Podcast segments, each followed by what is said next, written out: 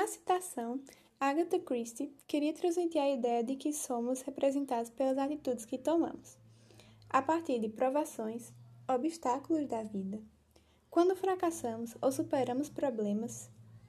E nessa citação, a linguagem conotativa é empregada.